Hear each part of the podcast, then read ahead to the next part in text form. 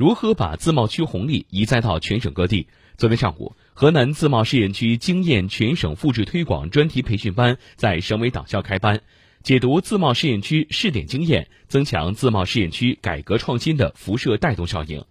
据介绍，本次培训班主要围绕制度创新、“一带一路”建设背景下的经贸合作、产业与招商、深化五大服务体系建设四个模块，主要邀请浙江、上海、陕西等地的知名学者和从事自贸区工作的专业人士进行授课。并辅以实地考察、现场教学。培训期间还将举办跨国公司高层营商环境对话会。